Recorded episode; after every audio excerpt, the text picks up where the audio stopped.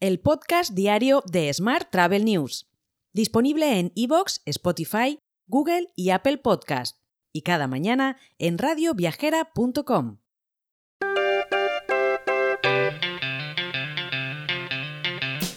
Saludos y bienvenidos a una nueva edición de nuestro podcast diario, podcast número 1154 del martes 4 de abril de 2023. Hoy es el Día Internacional de Información sobre el Peligro de las Minas. Vamos con la actualidad del día. El turismo en España se recupera con fuerza.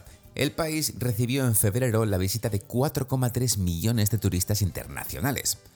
Esto supone un 36% más que en el mismo mes de 2022, según datos del Instituto Nacional de Estadística. El Reino Unido continúa siendo el país que más turistas envía a España, con un 18,2% del total. Francia y Alemania fueron los siguientes países en número de visitantes. En esta misma línea, los turistas internacionales que visitaron España gastaron en enero y febrero un 13% más que en el mismo periodo de 2019, el último año de normalidad antes de que la pandemia irrumpiera en escena. Cada viajero se deja una media de 1.233 euros, un 3,8% más que el año pasado también, según los datos publicados por el Instituto Nacional de Estadística. Más asuntos.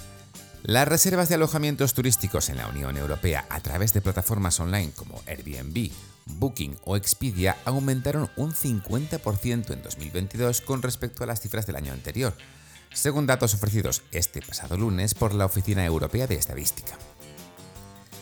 De vuelta a España, Aboris lanza al mercado un nuevo tour operador cuya característica diferenciadora consiste en que la motivación de compra girará en torno a las experiencias y no al destino. Este nuevo modelo de venta de viajes mayorista busca conectar de un modo diferente con los clientes a partir de sus gustos y sus formas de disfrutar del ocio y las aficiones. Cambiamos de asunto. Se han abierto las inscripciones para los premios European Cultural, Cultural Tourism Awards 2023 dirigidos a destinos turísticos con iniciativas de turismo cultural que pongan en valor tradiciones y manifestaciones culturales y que involucren a la población local. Las solicitudes deberán presentarse antes del 1 de junio de este año. Hoy también te cuento que Ryanair operó más de 71.000 vuelos con 12,6 millones de pasajeros en marzo de este año. Esto supone un 12% más comparado con el mismo mes del año anterior.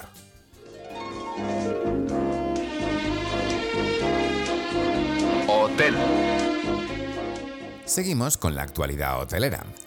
Los precios de los hoteles durante Semana Santa son un 40% más elevados que los de 2022, y las mayores alzas las registran ciudades como Barcelona y Madrid, según los datos del último análisis de la consultora global de estrategia y marketing Simon Kucher Partners.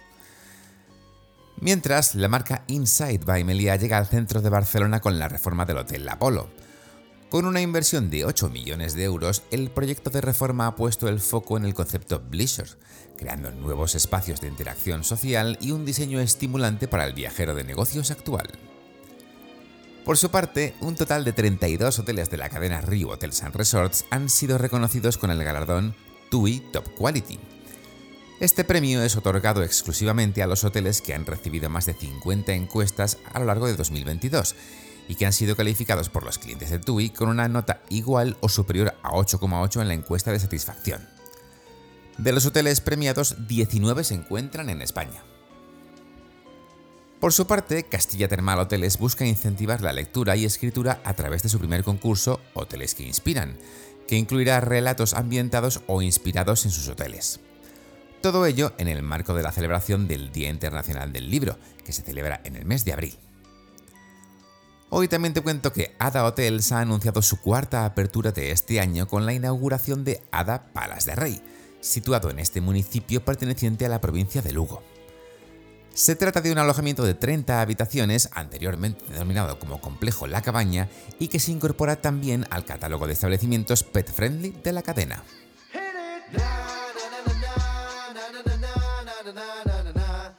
Y vamos ahora con la actualidad internacional. Entre los viajeros estadounidenses, Internet le gana a las agencias de viaje tradicionales. En una encuesta realizada por Statista Consumer Insights, un 72% de los viajeros prefiere reservar sus viajes y vacaciones por Internet, frente a solo un 12% que prefiere hacerlo a través de una agencia de viajes. Más temas. Kayak ha abandonado el negocio de abrir hoteles y ponerles la marca Kayak.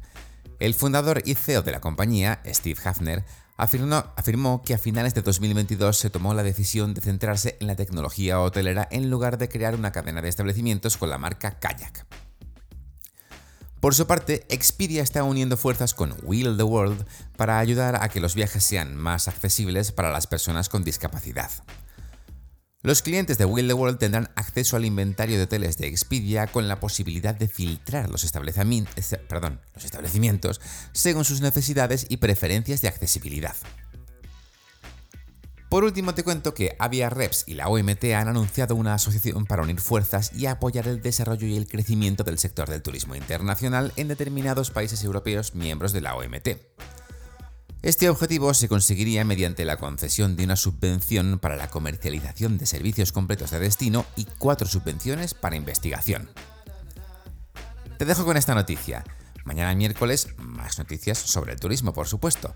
Hasta entonces, muy feliz martes. Si quieres apoyar este podcast, déjanos tus valoraciones y comentarios en Spotify, Evox o Apple Podcast. Recuerda que puedes suscribirte a nuestra newsletter diaria entrando en smarttravel.news en la sección Suscríbete. También puedes recibir un mensaje con este podcast y los titulares del día directamente en tu WhatsApp.